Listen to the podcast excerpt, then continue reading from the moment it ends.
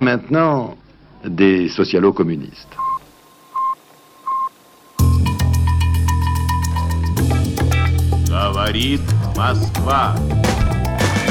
Il fallait que je lise, il fallait que je comprenne. Il n'y a pas d'argent magique. Fuga dal mercato azionario con le borse in profondo rosso. The higher you go, the fewer women there are. Nous ne parlons forcément pas de la même Europe.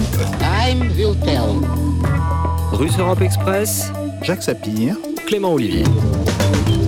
En régime de croisière, l'État n'a pas vocation à diriger l'économie, déclarait Bruno Le Maire le 19 août dans une interview à Sud-Ouest. Le ministre de l'économie vantait les mérites du quoi qu'il en coûte. Cette formule d'Emmanuel Macron désormais substantivée pour décrire le soutien euh, public à l'économie française, mais qu'il s'agirait désormais de clore au moment où la reprise s'amorce. Selon les chiffres du gouvernement, l'État euh, aurait injecté quelques 240 milliards depuis le début de la crise sanitaire. Alors à quelques mois de l'élection présidentielle, qu'est-ce qui va changer? Ce virage est-il euh, véritablement économique ou plutôt d'ordre politique? A-t-on connu un moment keynésien qui prendrait fin ou au contraire une classique politique de l'offre comptant sur le ruissellement des profits? Questions anciennes, saison nouvelle. Bienvenue à toutes et à tous. Russe Europe Express, c'est reparti. Je veux que les choses soient très claires entre nous. Bruno Le Maire, Nous avons protégé notre économie. 27 août 2021. Et nous avons fait ce choix collectivement. Et j'entends pas beaucoup de voix d'ailleurs pour critiquer les choix stratégiques du gouvernement en matière économique pendant cette crise. Mais maintenant que l'économie française redémarre, que nous avons des perspectives de croissance à 6%, je le dis, le quoi qu'il en coûte, c'est fini. Nous sommes passés aux sur-mesures. Nous continuerons à soutenir ceux qui en ont besoin. Mais pour le reste, que l'économie soit libre, qu'elle crée des emplois et qu'elle crée de la richesse sans le soutien de l'État. Bonjour Jacques Sapien. Bonjour Clément. Et ravi de vous retrouver en cette euh, rentrée. Comme promis, on va essayer de réintroduire euh, quelques invités dans ce studio avec prudence et parcimonie après plus d'un an et demi malheureusement à distance. Et on a le plaisir dès aujourd'hui d'être avec vous, Eric Baird. Bonjour. Bonjour. Membre des économistes atterrés, maître euh, de conférence à l'Université de Bordeaux. où Vous travaillez notamment sur la famille de pensée keynésienne et post-keynésienne. Signalons l'ouvrage Désatterrer la dette publique précis d'économie citoyenne que vous avez coécrit. C'est sorti en janvier dernier au Seuil. Euh, Et puis l'économie post-keynésienne, histoire, théorise et politique que vous avez co-dirigé paru lui en 2018 également au Seuil. Merci beaucoup euh, d'être à nos côtés pour cette reprise. Et à propos de reprise, justement, Jacques Sapir, votre édito, l'économie redémarrant, il serait temps de resserrer les vannes de la dépense publique, n'est-ce pas? Oui, en tous les cas, c'est ce que disent euh, les différents dirigeants et en particulier notre ministre des Finances. Alors oui, évidemment, la, la fin du quoi qu'il en coûte, euh, elle était attendue, elle était même redoutée par certains. Naturellement, il est clair aujourd'hui que la période critique euh, de la pandémie est derrière nous. Mais euh, il faut aussi réfléchir à qu'est-ce que l'on met dans le quoi qu'il en coûte. Alors, si l'on en croit euh, Bruno Le Maire, on aurait déversé 240 milliards d'euros pour sauver l'économie mise à l'arrêt justement par cette crise sanitaire. En avril dernier, Olivier Dussault, le ministre des Comptes publics, donnait lui 424 milliards, mais pour une aide qui s'étalerait sur 2020, 2021 et 2022. Ces chiffres sont très discutables, car le quoi qu'il en coûte, de toutes les manières, est censé avoir protégé l'économie française. Mais en réalité, à partir du moment où l'État contraignait administrativement les entreprises à fermer durant la pandémie, il était là aussi légalement obligé de compenser au moins une partie des pertes. Ensuite, vous voulez rappeler que la France n'a pas été la seule à appliquer ce genre de mesures? Oui, c'est évident. Alors, il n'en demeure pas moins que pour certains, et euh, évidemment, euh, on, on voit tout de suite lesquels, le montant euh, dépensé par la France, ça fait beaucoup, et ça fait peut-être même trop. Alors effectivement, l'État a évidemment beaucoup dépensé, mais en proportion, il faut savoir que, quand je dis en proportion, c'est en termes de, de points de PIB, il faut savoir que ce n'est pas plus qu'un certain nombre d'autres pays européens. Par exemple, la France est derrière le Royaume-Uni, l'Allemagne, l'Italie. Si on étend un petit peu euh, cette vision, nous sommes aussi derrière le Japon euh, par rapport à ces Selon des, des chiffres du, du FMI. hein, Selon ça chiffres du FMI, absolument. Alors, il est clair, évidemment, que les salariés ont beaucoup bénéficié de cet effort de l'État. Euh, c'est un effort qui, via l'indemnisation du chômage partiel, a été remarquable. Près de 50% des salariés ont été pris d'une manière ou d'une autre en charge, contre 20% seulement en Allemagne, 22% en Italie et 11% en Espagne. Seulement, pour les travailleurs indépendants, c'est tout à fait une autre histoire. Et on voit que ça a été beaucoup moins glorieux. La France n'apparaît qu'au 12e rang au sein de l'Union européenne quand il s'agit du soutien apporté à ces travailleurs indépendants. Donc oui, il y a eu des aides, euh, des aides notables euh, grâce au fameux quoi qu'il en coûte, mais ces dernières ont aussi recouvert de profondes inégalités. Alors, qu'est-ce qui va changer dans l'immédiat? Alors, dans l'immédiat, évidemment, on va arrêter les aides forfaitaires d'ici fin septembre, le 30 septembre, a indiqué euh, Bruno Le Maire. On va mettre fin au fonds de solidarité au profit d'une nouvelle stratégie, elle, plus ciblée à la fois sur des filières plus touchées par la crise, bon, on peut penser au tourisme d'affaires ou à l'événementiel. Euh, les aides seront calculées en plus sur mesure en fonction de l'état réel des entreprises euh, qui vont faire des demandes. Bercy parle de, de compenser des baisses importantes de chiffre d'affaires, mais ça pose immédiatement la question de savoir comment on va les calculer et par rapport à quoi. Euh, par ailleurs, le bilan financier de la crise sur les entreprises reste à faire. Alors pour autant, et pour rester un petit peu optimiste, on n'a euh, pas assisté à un effondrement de ces entreprises, Jacques Sapien. Oui, oui, effectivement, Clément. Euh, le mur des faillites qui avait été tant annoncé ne s'est pas matérialisé. Y compris ici même. Ah y compris ici même, tout à fait. Il ne s'est pas matérialisé, mais peut-être pas encore. Euh, en fait, si on regarde les données qui ont été publiées par le cabinet Altares, 60 000 entreprises sont en tension sérieuse et pourraient être confrontées à des défaillances avec justement l'arrêt des aides. Il faut maintenant parler du PGE, des PGE, les prêts garantis par l'État. Alors ces fameux prêts garantis ont été distribués assez largement pendant la crise, plus de 160 euh, milliards d'euros, mais il faut signaler que les PGE n'apparaissent pas comme une bonne idée, sans même en réalité une assez mauvaise idée, et qu'ils peuvent se révéler à l'avenir une bombe à retardement pour de nombreuses entreprises.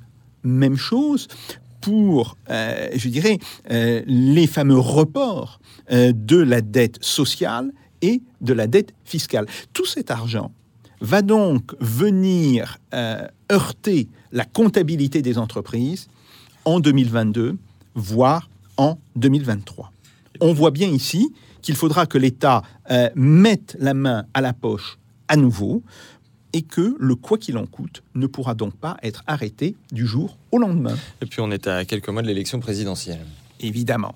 Alors sur le fond, tout le monde le comprend, nous sommes en année préélectorale, le gouvernement va procéder à des dépenses pour assurer la réélection d'Emmanuel Macron. On parle ainsi beaucoup d'un RSA jeune, comme de la suppression des impôts de production, ce qui représentera, il faut bien le dire aussi, une forme d'aide aux entreprises, essentiellement d'ailleurs aux grandes entreprises.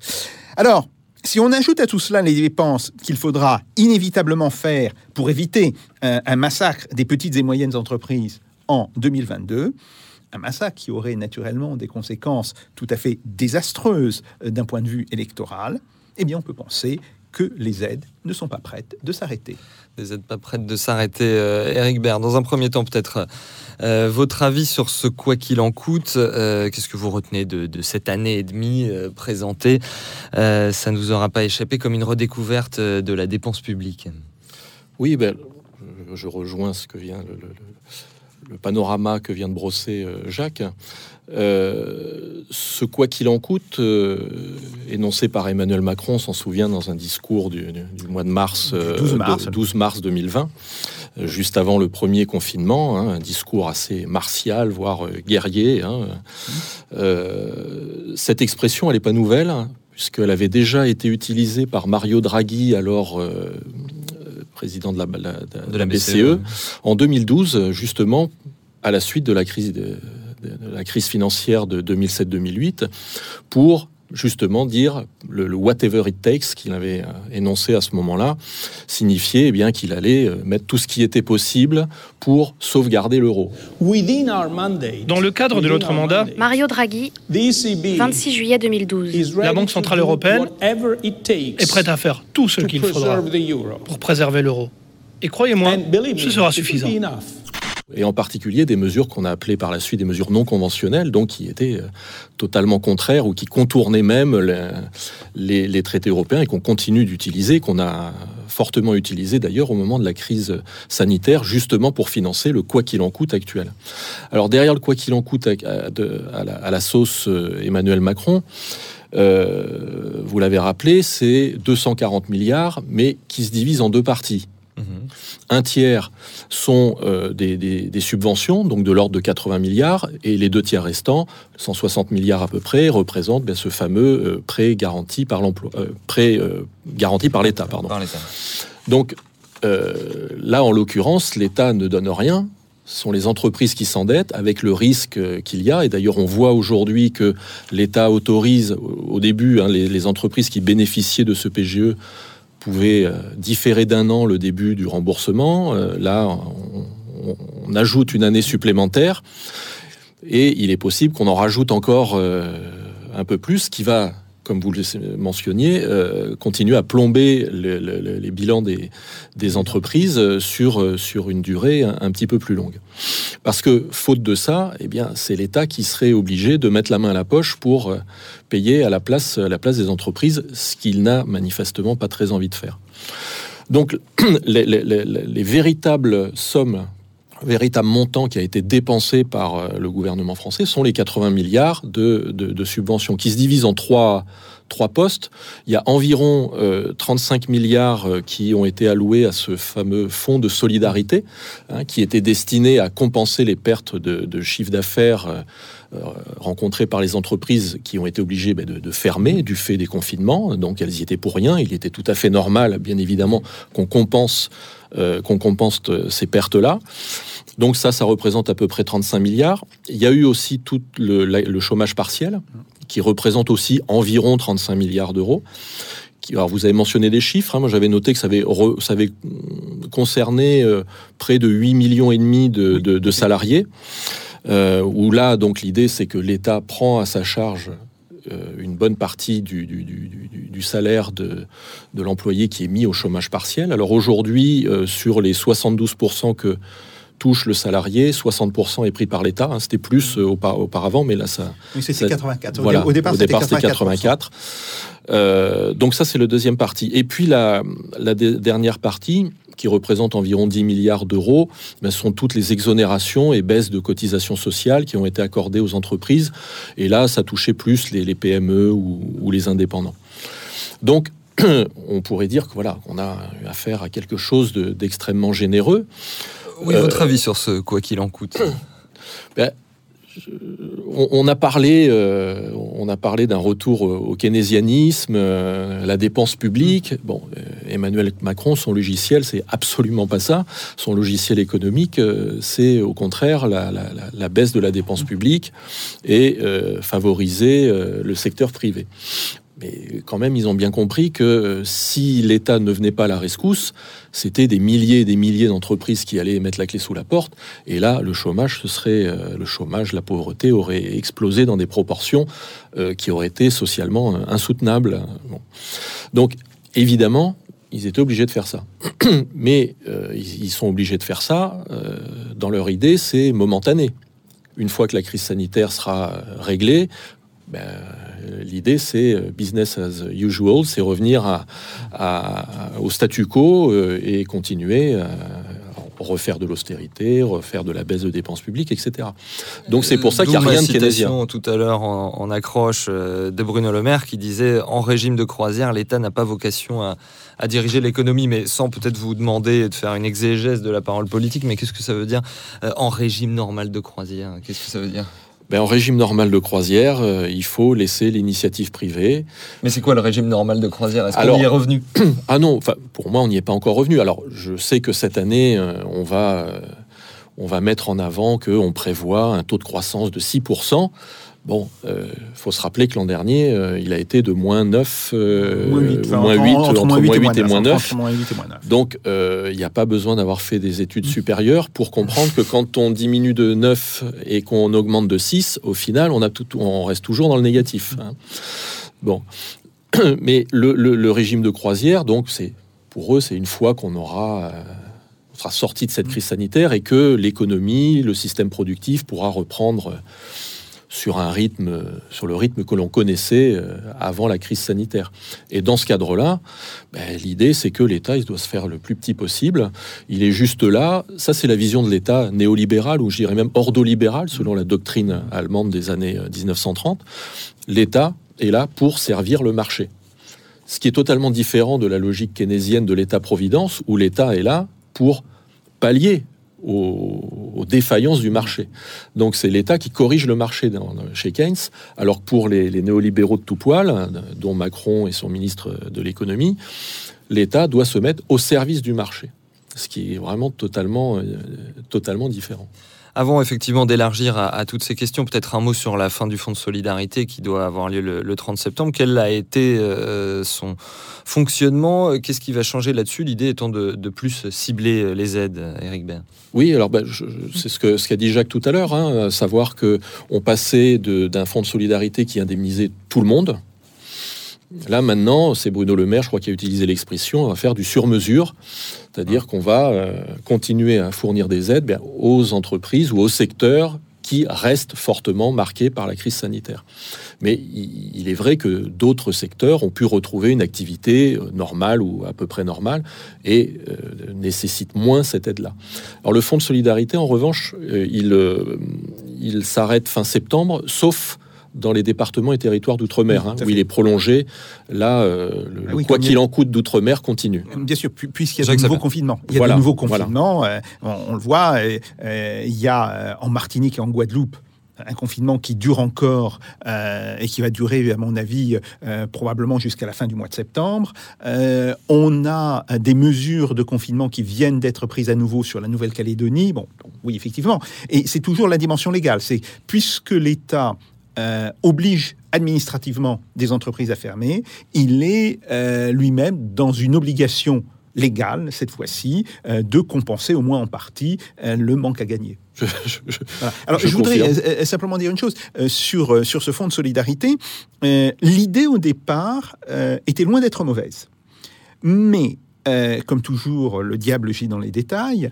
et comme on a mis en avant toute une série d'escroqueries, alors, il faut savoir que par rapport, euh, vous l'avez dit, il y a eu 35 milliards d'euros euh, dépensés par le, par le, Fonds de solidarité, et on considère aujourd'hui que ces escroqueries représenteraient entre, au total entre 80, euh, de 80 à 120 millions mmh. d'euros. Donc on voit, c'est absolument pas significatif. Mais néanmoins, l'administration française en a pris prétexte et a durci toute une série de conditions en particulier d'ailleurs, non pas tellement pour euh, des grandes entreprises, mais pour des petites entreprises, voire des auto-entrepreneurs qui aujourd'hui, même s'ils ont, je dirais globalement, euh, s'ils avaient accès euh, à ce fonds, ont d'énormes difficultés à obtenir des paiements. Par exemple, euh, il y a des auto-entrepreneurs qui n'arrivent toujours pas à se faire payer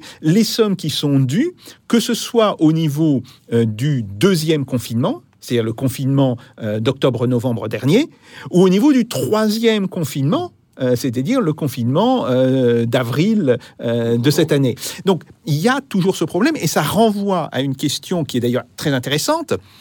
on voit bien que l'aide c'est concentrer, alors que ce soit euh, par le Fonds de solidarité ou que ce soit euh, par le chômage partiel, ce sont vraiment les salariés français qui ont été protégés et qui ont été plutôt bien protégés.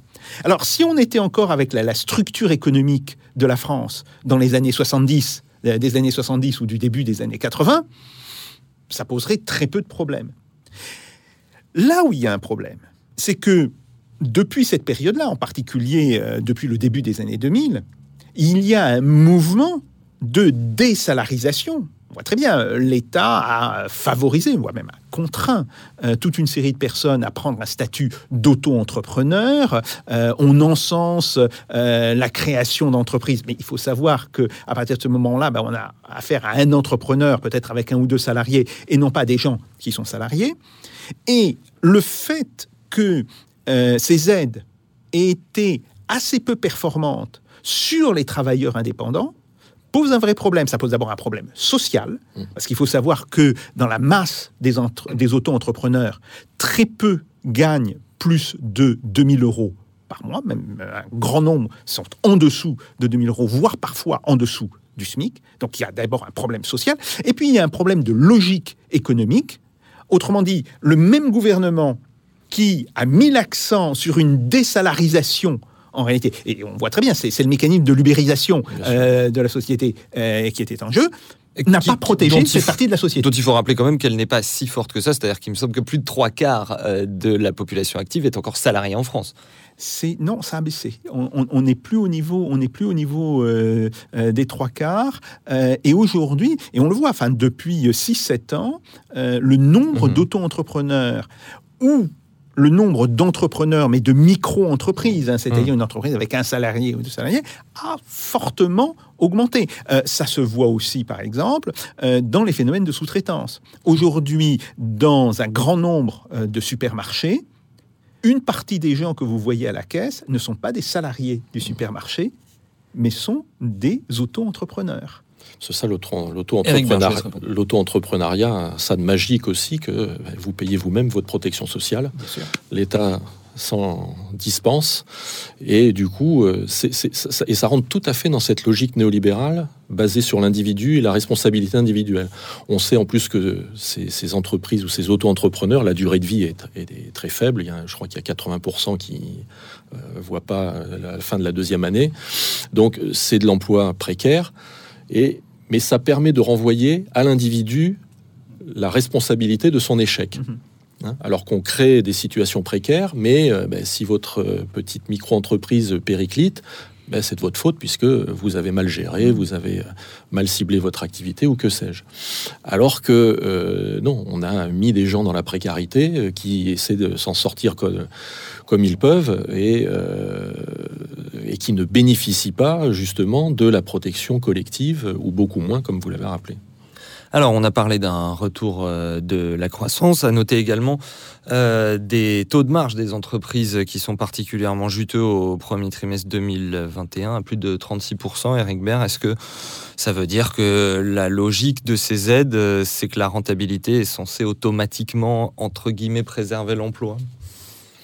Euh, je ne sais pas si elle va préserver l'emploi, mais en tout cas, euh, elle a permis au capital de, fructifier. je crois que c'est l'effet principal. Et donc là, du, du coup, on voit peut-être qu'il y a un certain nombre d'effets d'aubaine et là, pour les plus grandes entreprises, ah, bien évidemment, pas pour les, PME ou les, micro-entreprises, mais pour les plus grandes entreprises, parce que vous le mentionniez, là, ce taux de marge, euh, il est à un niveau qui n'avait pas été atteint depuis, je crois, 1949 ou quelque chose comme ça. Donc, euh, alors pourtant, on est supposé être dans une situation de crise, de crise financière et donc économique importante. Et ça, ça traduit aussi le fait, alors si je mets ma casquette keynésienne, ça traduit aussi le fait qu'il y a une incertitude extrêmement importante quant à l'avenir et que les entreprises qui ont bénéficié de ces aides, ben, elles ne les utilisent pas pour investir justement, mais au contraire ben, pour euh, ou verser des dividendes, pour euh, se constituer un bas de laine. Et ça, c'est problématique, puisque on se retrouve avec des gisements d'épargne extrêmement importants. Et euh, face à ça, il n'y a pas d'investissement. Et là où le quoi qu'il en coûte n'est pas du tout keynésien, pour revenir aussi un peu à ce que l'on disait tout à l'heure, c'est que l'idée euh, du, gouvernement actuel n'est pas euh, de lancer des grands plans massifs d'investissement ambitieux. Ça, ça serait une vraie politique keynésienne. C'est-à-dire tenir, euh, prendre acte de cette crise sanitaire qui est aussi le produit de nos modes de vie, de la crise écologique d'une certaine manière, et d'essayer de s'engager enfin dans cette fameuse transition euh, écologique. Ça, c'est pas prévu. On est, euh, on est sur le, voilà, il faut, on est toujours dans ces logiques de compétitivité, d'offres. Donc, on aide les entreprises massivement. Bon, c'est bien, mais il n'y a pas de contrepartie. Et c'est là aussi où on arrive à ces situations-là. Parce que si les aides étaient, étaient conditionnées au fait que les entreprises s'engagent à euh, tel type d'investissement vert ou que sais-je, ou à maintenir de l'emploi, ou euh, on peut définir, ben c'est tout à fait autre chose. Là, on donne des chèques en blanc aux entreprises et ben, les entreprises, elles font ce pourquoi euh, elles excellent, elles essaient de maximiser leurs profits. Oui, euh, alors je voudrais revenir sur cette question parce que c'est vrai, hein, le, taux de marge est aujourd'hui historiquement élevé, mais ça recouvre quand même des inégalités extrêmement importantes. Alors, deux types d'inégalités. Il y a l'inégalité grande entreprise, petite entreprise. Ça, il faut, le savoir. Euh, ce qui veut dire d'ailleurs que le taux de marge, si on prenait par exemple uniquement les entreprises de plus de 1000 salariés, on verrait que le taux de marge est encore supérieur euh, euh, à cela. Donc ça, c'est un premier point. Et puis le deuxième point, c'est qu'il y a une très grande inégalité sectorielle. on dit beaucoup, oui, mais l'économie a été mise à l'arrêt. Non, il y a une partie de l'économie qui a été mise à l'arrêt, mais une autre partie de l'économie a continué de fonctionner et s'est même développée. On pense par exemple euh, toutes les entreprises du e-commerce, euh, le e-service aussi. Euh, ça s'est quand même fortement développé. Et là, les profits ont été tout à fait faramineux. Ce qui, effectivement, pose un problème de savoir comment peut-on corriger ces inégalités. Et c'est là où, normalement, et euh, je ne suis même pas keynésien, je vais euh, en revenir à Pigou qui est quand même un grand libéral, mais qui avait dit des, choses qui ne sont pas euh, stupides sur la question de, l'impôt. C'est là où l'État devrait utiliser l'arme fiscale pour, d'une certaine manière, lisser ces inégalités. Autrement dit, soit il prélève une partie des surprofits fiscalement, soit il met les entreprises qui ont réalisé ces surprofits devant l'obligation d'investir. Autrement dit, ce consiste à dire, euh, ce que vous n'investirez pas vous sera pris euh, fiscalement. Alors ça peut s'appliquer évidemment aux entreprises suivant la taille, mais ça peut s'appliquer aussi aux entreprises suivant le secteur. Et on voit bien aujourd'hui que euh, les entreprises du e-commerce, soit elles investissent beaucoup, mais si elles veulent se constituer ce qu'on appelle vulgairement des poches à cash. Euh, bon, euh, et ben ça va poser un énorme, euh, un énorme problème. Et globalement, là, je reviens un petit peu en, macroéconomie. L'une des conséquences, à la fois du quoi qu'il en coûte et de la pandémie, ça a été la montée de l'épargne, qu'il s'agisse des ménages ou qu'il s'agisse des entreprises. Euh, les ménages. Là, aussi, en faisant attention à distinguer les ménages. Tout à fait. Bien sûr. Tout à fait. on sait qu'il y a des ménages qui ont désépargné en réalité. Bon, mais globalement, euh, je crois que c'est à peu près 160 milliards mm. d'euros d'épargne des ménages en plus liés euh, au confinement. Et on peut penser que le montant des poches à cash des entreprises qui ont pu le faire, donc celles qui ont eu le, taux de marge le plus élevé, doit être considérable mm. et très sensiblement supérieur à cela.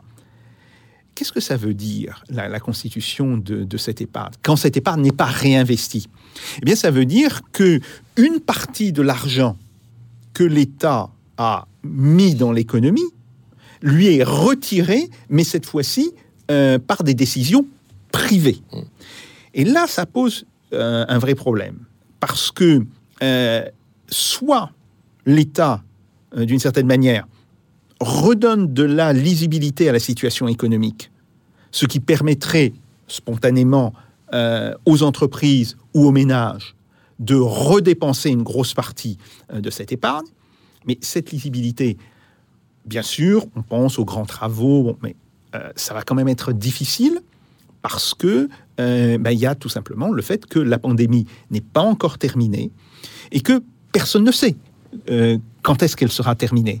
Euh, d'ailleurs, un, point qui est intéressant, c'est le nombre de fois où nos gouvernants, que ce soit Emmanuel Macron, euh, le Premier ministre Jean Castex, euh, Olivier Véran, le, ministre de la Santé, bon, on dit, voilà, c'est fini, on va pouvoir passer à autre chose. Trois fois. On a eu une première fois à la fin de l'été dernier, bon, une deuxième fois au mois de juin, et là, on s'est pris la quatrième vague mmh heureusement amorti euh, par l'ampleur de la vaccination, mais on s'est quand même pris euh, euh, la quatrième vague dans la figure. Donc, on voit bien qu'il y a à la fois une volonté du gouvernement de dire, voilà, on est en train de revenir à la normale, mais qu'il se heurte au réel de ce point de vue-là. Donc, si le gouvernement aura des difficultés à redonner de la visibilité, de la lisibilité à l'avenir euh, aux acteurs économiques, ménages et entreprises, il faut qu'il le fasse lui-même. Et pour le faire lui-même, il doit, à partir de là, reprendre une partie de cette épargne euh, aux épargnants, qu'il s'agisse des entreprises et des plus riches des ménages, de manière à le dépenser non pas à l'épargner lui-même, mais à le dépenser dans des directions qui soient bien établies. Et là, on retrouve un phénomène macroéconomique euh, qui était assez classique à la fin des guerres. Car cette situation, cette nécessité d'une certaine manière de recapturer une partie de l'épargne afin de l'investir dans des directions de reconstruction, c'est grosso modo la stratégie euh, à laquelle on a été confronté à la fin de la Seconde Guerre mondiale, et c'est la stratégie qui a été loupée à la fin de la Première Guerre mmh. mondiale, ce qui explique d'ailleurs les, les désordres dans les années qui ont suivi.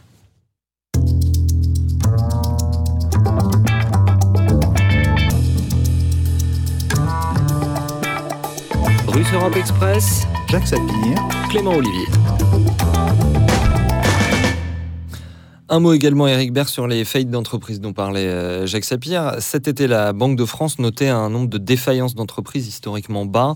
Phénomène qui se poursuit en fait de façon paradoxale euh, depuis le début de la crise sanitaire du fait des dites aides publiques. Euh, une chose qui fait redouter à beaucoup de gens euh, le fameux phénomène des entreprises zombies qui pourraient faire faillite en cascade. néanmoins, le 7 septembre, en conférence de presse, c'était Olivier Garnier, qui est le directeur général des statistiques de la Banque de France. Il ne se montrait pas inquiet malgré la fin du fonds de solidarité. Est-ce que vous, vous êtes plutôt d'accord avec Jacques Sapir qui nous disait que l'État, du coup, va être un peu obligé de continuer à aider les entreprises pour pas qu'il n'y ait ces phénomènes de faillite en cascade d'entreprises, euh, entre guillemets, zombies. Oui, bah, dans toutes ces aides, il y a effectivement une partie, une petite partie, qui a bénéficié à des entreprises qui, certainement, en temps normal, auraient périclité. Mhm. Donc, ça les a maintenus sous perfusion euh, un moment, mais évidemment, ce type d'entreprise, dès que les aides vont s'arrêter, ben, elles, vont, elles, vont, elles vont faire faillite. Donc, oui, il y a des entreprises zombies qui, une fois que les aides vont, seront terminées, disparaîtront. Donc je pense que mécaniquement, euh, le nombre de faillites d'entreprises va augmenter euh, lorsque, lorsque les aides, les aides s'arrêteront ou en tout cas diminueront. Ce qui euh, effectivement pose un problème à l'État parce qu'il n'arrête pas de nous dire que ça y est, euh, l'activité productive tourne à 99%, j'ai entendu de la part de mm. Bruno Le Maire. Je le trouve assez euh, optimiste, voire très optimiste. Mais donc si tout va bien, ok, on peut arrêter les aides. Mais comme vous l'avez mentionné, euh, on est encore loin d'avoir retrouvé une situation normale, ne serait-ce que parce que ben, l'économie mondiale a été désorganisée, il y a des chaînes de valeur qui ont été qui ont été euh, coupés. Il y a des pénuries pour certains. Euh, j'ai vu que pour l'industrie automobile, euh, avait des problèmes à obtenir des composants électroniques et que donc il y avait 10% de la, production prochainement. Absolument. il y avait 10% de la production automobile qui qui était en souffrance. Donc tout ça fait que non, on n'est pas dans une situation normale et elle va pas redevenir normale juste parce que le gouvernement dit ça y est, on, on a fini. Ça me rappelle la crise financière de 2007-2008 où dès 2009 Nicolas Sarkozy nous disait que c'était euh, terminé, puis en 2010 aussi, puis en 2011, enfin bon, à peu près tous les six mois, on nous disait que la crise était derrière nous. Bon, euh, il suffit pas de le dire pour que ça arrive. Euh, donc, je, pense que l'État va être obligé de continuer à aider les, les, ménages et certaines entreprises, au moins des entreprises, les petites entreprises dont on juge, parce que c'est là aussi où il faudrait qu'on retrouve une vision, de une vision euh, mhm. d'État stratège, d'État planificateur, même si c'est un gros mot chez les libéraux, mais toutes les entreprises font de la planification hein, quand elles investissent. Planifier, c'est quoi? C'est anticiper l'avenir. Bon, eh ben l'État, c'est ce qu'il faisait aussi euh, lorsqu'il avait un commissariat général au plan, et il faisait plutôt pas mal d'ailleurs à cette époque-là. Donc, euh, reprendre ce, ce rôle-là, c'est dire, ok, on aide mais effectivement, il y a des secteurs dont on sait qu'il faut réduire. Eh bien, cette aide, elle doit permettre, elle devrait aussi euh, constituer, par exemple, d'une de formation ou de d'aide pour euh, la reconversion professionnelle, en sachant que il y a des secteurs dans lesquels il faut plus investir. Euh, on parle par exemple du secteur aérien qui doit un peu, qui doit réduire la voilure. Bon, eh bien ça, il faudrait le, faut, le préparer. Euh, il ne s'agit pas de dire à un moment, bon, ben, on, coupe la moitié des lignes ou on vire la moitié du personnel d'Air France et puis euh, débrouillez-vous. Non, on le sait. Donc, ben, il faut l'anticiper et organiser ça. C'est un, des éléments. Mais malheureusement, je crains qu'on ne soit pas du tout dans, cette logique-là. On est dans une logique très court-termiste, d'équilibre comptable. Voilà, à la tête de l'État, on a des, gestionnaires à la petite semaine qui n'ont comme horizon euh, temporel que euh, la prochaine échéance électorale. Donc. Euh. Mais donc vous nous dites qu'il va y avoir une forme de continuité, puisqu'on parle aujourd'hui de la fin du quoi qu'il en coûte, puisque cette expression de quoi qu'il en coûte, elle a été substantivée, maintenant c'est le quoi qu'il en coûte, euh, qu'il va y avoir finalement une forme de continuité de cette politique économique, que par contre le fait qu'on nous en annonce la fin, ce serait plutôt pour des raisons de communication politique? Oui, en partie. Alors c'est sûr qu'il va y avoir des choses qui vont s'arrêter, bien évidemment parce que la pression sur la dette qui augmente, là, surtout en année électorale, ça va être à nouveau, je pense, un, thème que l'on va agiter pour mm. nous faire peur. Hein. D'ailleurs, euh, si Emmanuel Macron pense encore à euh, remettre sur la table sa réforme des retraites, mm-hmm.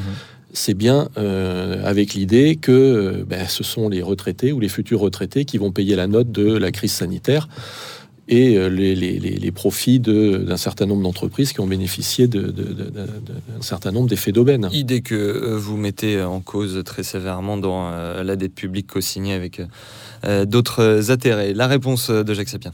Oui, je, suis, assez d'accord. le problème, c'est que, alors, au-delà de la question des entreprises zombies, même des entreprises qui pouvaient être en bonne santé en décembre 2019, avant la crise sanitaire, si elle se retrouve aujourd'hui avec une comptabilité qui est chargée de toute une série de dettes, les PGE, les contributions sociales, euh, qui ont été décalées dans le temps, etc., eh bien, elle risque d'avoir des difficultés. En fait, seules les entreprises qui sont dans des secteurs euh, où on peut dégager du cash rapidement, où on a un taux de rotation du capital euh, qui est assez rapide, peuvent s'en sortir dans ce type de situation.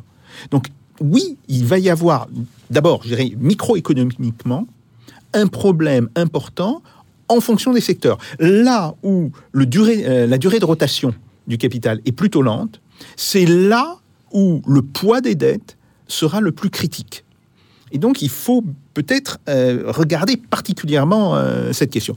ça, c'est un point, ça, c'est un point important. Après, ben, si on regarde maintenant dans l'ultra macroéconomie. On voit qu'il y a eu toute une série de réunions euh, dans les banques centrales. Il y a eu Jackson Hole euh, il y a maintenant euh, quelques semaines. il y a eu la réunion à la BCE. Et partout, évidemment, les dirigeants ont dit on ne touche à rien pour l'instant, mais on va commencer à mettre en place un espèce de retour à la situation antérieure à la crise. Alors, euh, Monsieur Powell, euh, ben, il, pose ses petits cailloux hein, et dit oui, oui, euh, on, va mettre en place le, resserrement, par exemple, des conditions de, refinancement des obligations des entreprises, des banques et de l'État, mais au premier semestre 2022, ce qu'on appelle le tapering. Et Madame Lagarde, elle est actuellement sous pression. Alors même si elle dit non, non, pour l'instant, il faut toucher à rien, faut pas casser la reprise, bon, etc. Euh, mais elle est quand même sous pression pour, elle aussi, non pas euh, mettre fin du jour au lendemain euh, à ces mesures, mais les réduire de manière substantielle. Ce qui pose un véritable problème parce que l'économie ne sera pas sortie de ces difficultés qui vont continuer, je dirais, à hanter l'économie euh, pendant de nombreuses années. Et ça, ça va être le poids des dettes et le poids de l'endettement euh, qui a été constitué. Et deuxièmement, parce que l'économie a quand même évolué pendant la crise. Et ça, c'est une idée importante. Hein. Beaucoup de gens se disent, bon, bah, ça, ça, ça a été quoi les confinements? On a gelé l'économie. Bon, maintenant, on la dégèle. C'est l'idée, grosso modo, ben, euh, on peut fermer l'économie euh, comme on ferme la lumière, et on peut rallumer l'économie comme on rallume la lumière. Euh, mais c'est pas ça la réalité. D'abord, l'économie n'a jamais été totalement fermée. Il y a toujours eu des secteurs qui ont continué de fonctionner, et plus dans les deuxième et troisième confinements, d'ailleurs, que dans le premier. Et donc, on voit que l'économie, il y a des secteurs qui ont pris du retard, il y a des secteurs qui ont pris de l'avance, et qu'il faut peut-être maintenant reprendre les choses euh, de manière euh, un petit peu, avec un petit peu plus de profondeur et de se, dire est-ce que cette évolution de l'économie va dans un sens qui est souhaitable? Est-ce qu'il faut accentuer euh, ce tournant? Ou est-ce qu'elle va dans un sens qui ne serait pas nécessairement souhaitable? Est-ce qu'il faut définir d'autres directions? Et ça, c'est grosso modo ce qui manque, même si le gouvernement parle beaucoup du plan d'aide, même si au niveau européen on parle beaucoup euh, de ce plan d'aide, mais on voit là encore que dans ce plan d'aide, d'abord, il est réduit. Hein, il faut savoir que les 700 milliards d'euros par rapport à l'ensemble de l'économie de l'Union européenne, c'est pas grand-chose. Surtout qu'il y a la moitié qui est déjà la, redistribution de choses déjà existantes. Tout à fait. Euh, euh, deuxièmement, euh, les grands axes, on peut dire par exemple le verdissement de l'économie, le développement des infrastructures, ne sont pas définis de manière suffisante. Et ce que l'on constate en particulier si on regarde la manière dont les sommes du plan de relance sont aujourd'hui dépensées en France, parce qu'il faut savoir que la moitié a déjà été dépensée, hein, euh, eh bien c'est plutôt une espèce de, saupoudrage géant auquel on assiste, où il y a très certainement d'ailleurs des considérations électorales euh, et, qui jouent dedans. Pour dire un gros mot, il y a du clientélisme euh, qui se fait à travers cela, et non pas de la stratégie économique. Un immense merci aux entrepreneurs et aux entrepreneuses de France. Bruno Le Maire. Parce que nous leur devons tout dans cette crise. Université d'été du MEDEF. Et je sais qu'il est de bon ton dans notre pays d'être contre les entrepreneurs. 27 août 2021. Eh bien moi, je n'hésite pas à vous le dire, je suis pour les entrepreneurs, je suis à votre côté, à votre disposition pour vous aider, vous soutenir, vous simplifier la vie et vous permettre de créer des emplois dans notre pays. Et ça continuera tant que le président de la République continuera de me faire confiance. Donc, c'est ça aussi un problème important pour les années à venir. Eric Baird, effectivement, un mot peut-être sur les politiques des banques centrales. Est-ce que là aussi, est-ce qu'elles sont keynésiennes? Vous allez nous dire que non, en quoi? Euh, bah, J'aurais plutôt tendance à dire que la politique monétaire actuelle, euh, elle se marie bien avec du keynésianisme. Ah, hein, au contraire, oui. la politique de taux euh, zéro mhm. ou de taux très faible, d'argent pas cher, mhm. c'était c'était un souhait de Keynes justement pour financer l'investissement mhm. et en particulier l'investissement public censé donner une impulsion au reste de l'économie et faire en sorte que le secteur privé et une anticipation de l'avenir beaucoup plus positive et se mettre lui aussi à investir en entraînant un, cercle vertueux d'investissement, d'emploi, de consommation et qui, s'auto-entretient. Donc euh, justement, et c'est pour ça d'ailleurs que les pays dits frugaux, l'Allemagne en tête, veulent revenir là-dessus parce que euh, ils voient bien que c'est une, politique qui s'oppose très largement à la logique monétariste, euh, donc issue de Milton Friedman, mmh. qui au contraire fait de la lutte contre l'inflation le, le, seul objectif et de la hausse des taux d'intérêt le moyen justement de, limiter cette inflation. Donc jusqu'à l'époque de Keynes, les banques centrales n'étaient pas indépendantes, elles étaient sous contrôle du politique. Oui, mais là aussi, euh, si vous voulez, dans la logique de Keynes, vous avez deux grands types de politique économique, la politique monétaire, la politique budgétaire. La construction européenne, elle s'est faite de manière, je dirais, totalement anti-keynésienne. C'est-à-dire qu'on a mis en avant la, politique monétaire comme, premier, comme pilier de, économique, de, politique mmh. économique, et on a corseté la politique budgétaire qui, euh, qui est limitée et qui ne permet pas de, faire des, des choses d'ampleur. La vision de Keynes, elle était totalement opposée. C'était de dire que ce qui primait, c'était la politique budgétaire. Et la politique monétaire était destinée pour se conformer à la politique budgétaire. Donc si on avait besoin d'investissements massifs, publics massifs, eh bien, la Banque centrale euh, s'adapter et financer ça. Là, on, est complètement à front renversé. Enfin, on était complètement à front renversé, parce que là, la, période actuelle, on est revenu à quelque chose de plus keynésien. Mais mhm. si je reviens juste avant la crise sanitaire, on était dans une période à front renversé, où au contraire, sont les États qui doivent se serrer la ceinture pour se conformer à une politique monétaire dont, je rappelle quand même, depuis sa la création de la BCE, l'objectif est de lutter contre quelque chose qui n'existe plus en Europe depuis la moitié des années 80. C'est l'inflation. C'est l'inflation, ce qui est quand même assez. Euh, alors évidemment, je suis pas en train de dire qu'il faut des taux faut pas y faire attention et des taux d'inflation euh, délirants, bien évidemment pas. Mais euh, je, pense qu'on a raté quelque chose à ce moment-là. Et, la politique actuelle dans tout ça, oui. Donc ben, la politique actuelle, effectivement, le, quoi qu'il en coûte initié par Mario Draghi et qui, contrainte et forcée et prolongée par Christine Lagarde, dont c'est pas non plus l'orientation mmh. euh, économique, hein, le keynésianisme, bien, euh, c'est la situation qui fait que là, moi j'ai l'habitude de dire, et puis pas, que moi, hein, que quand on est en crise, on est tous keynésiens. Mmh. Hein, on le voit bien. Euh, parce que, évidemment, quand l'économie s'effondre, que le secteur privé euh, ralentit et s'arrête, n'investit plus, hein, ben, il faut bien que les États et que la puissance publique prennent le relais. Sinon, euh, sinon là, c'est la, la, bérésina. Donc, évidemment, dans ces cas-là, eh bien, il faut de la dépense. Sauf que un vrai keynésien, il dirait, ben, il faut de la dépense. La dette, ça peut être un problème, mais c'est un problème secondaire à, court terme. L'important, c'est eh ben, de retrouver euh, une économie qui fonctionne à peu près normalement, euh, si on peut en plus réduire des inégalités, euh, avoir des programmes sociaux plus développés, etc., c'est encore mieux. Alors qu'on a les libéraux qui, eux, au contraire, ont les yeux rivés sur euh, la dette, le taux de croissance, etc. Et du coup, mettent tout le reste, le social, l'environnemental, à la remorque de tout ça. Et on, on, retrouve les mêmes discussions qu'on a eues après la crise financière de 2007-2008. Hein. et le retour à l'austérité un peu trop rapide en Europe qui a prolongé la crise. Là, j'espère qu'on ne recommettra pas la même erreur, même si euh, les frugaux euh, commencent à nouveau à, pousser pour euh, revenir à la, logique néolibérale précédente, qui, à mon avis, serait totalement suicidaire pour, pour l'Europe. Alors, est-ce que vous seriez d'accord avec le journaliste Romaric Godin de Mediapart, qui écrivait récemment que ce quoi qu'il en coûte, ça n'est pas un moment véritablement keynésien, mais plutôt, c'est l'expression qu'il emploie, un socialisme de l'offre, Eric Baird, pour conclure oui, alors je suis assez régulièrement d'accord avec ce qu'écrit Romaric Godin, je dois dire.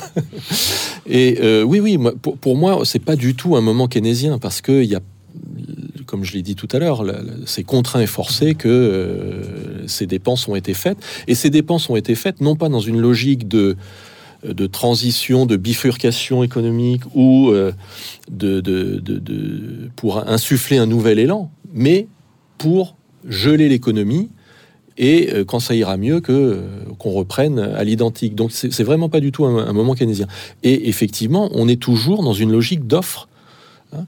Euh, l'idée, c'est toujours on aide les entreprises ben, pour qu'elles soient plus compétitives, pour qu'elles fassent du profit, etc., etc., en espérant que les profits soient réinvestis ensuite. Bon, là aussi, euh, il y a des secteurs, euh, vous Jacques l'a mentionné tout à l'heure, des secteurs qui n'ont pas été touchés par la crise. le secteur financier va très très bien. Hein, si on regarde les évolutions des, cours boursiers, la crise sanitaire n'a pas n'a pas eu de n'a pas eu d'effet. Donc non, on est toujours dans ces logiques d'offres.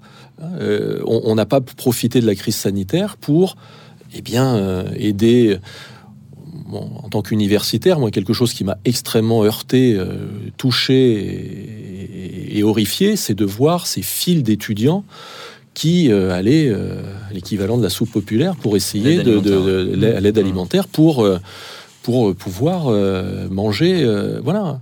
Bon, la réponse de Frédéric Vidal et du gouvernement était quand même absolument pas à la hauteur. Bon, le ticket rue à 1 euro.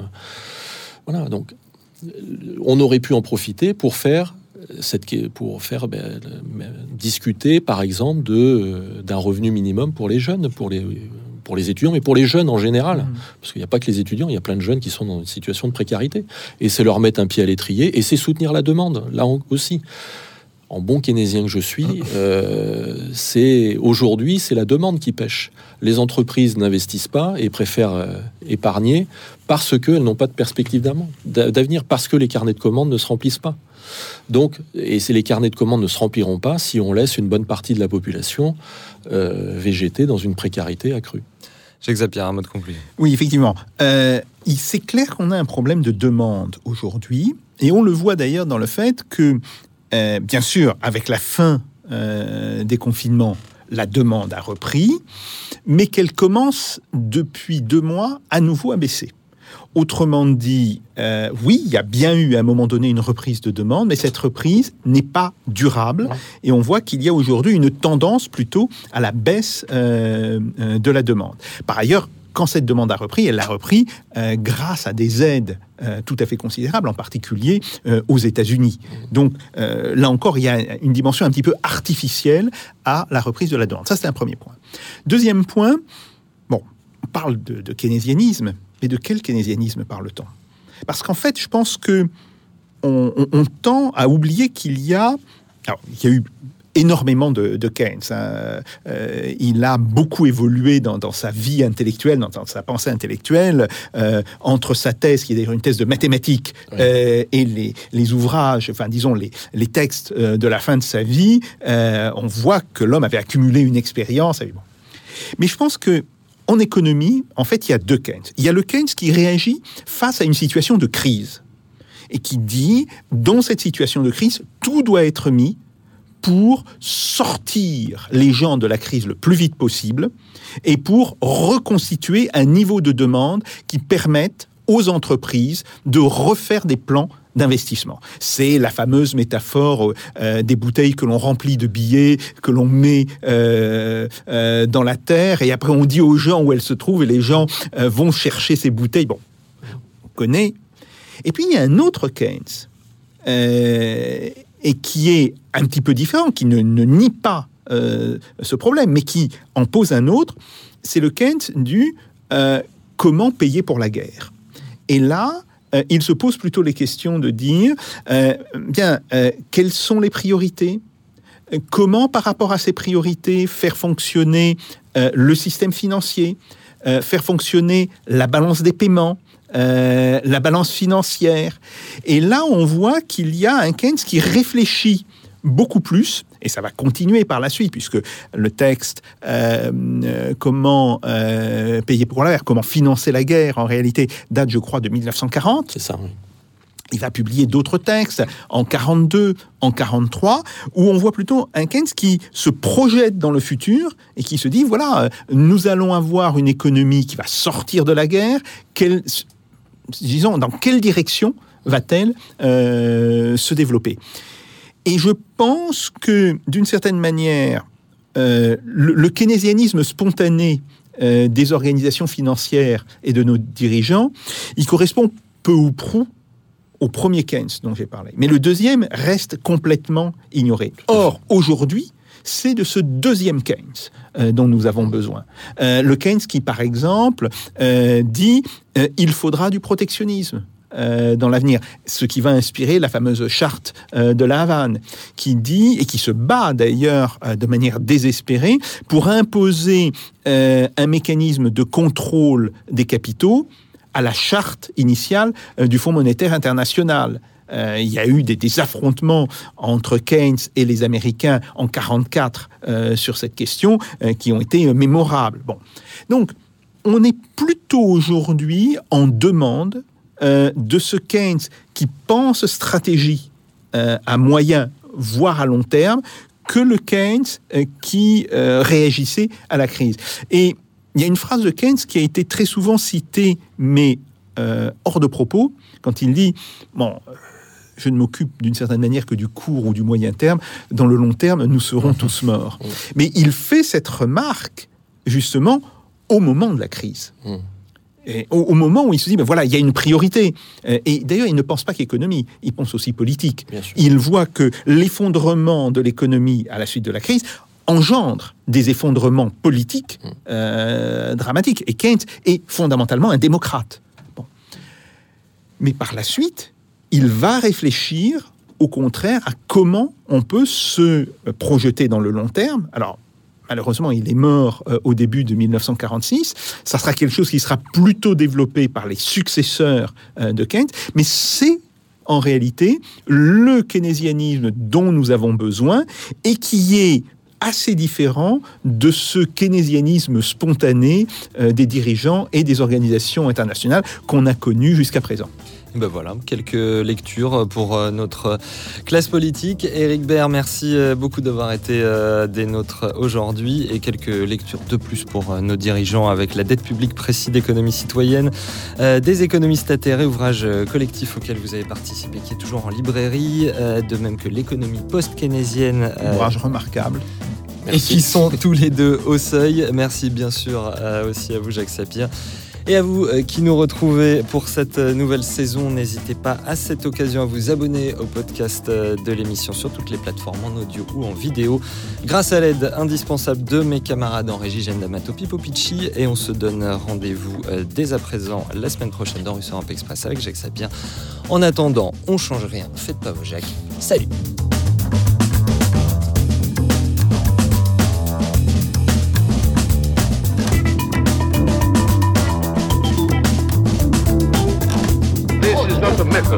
This is provocation. Let them do. No, no, no.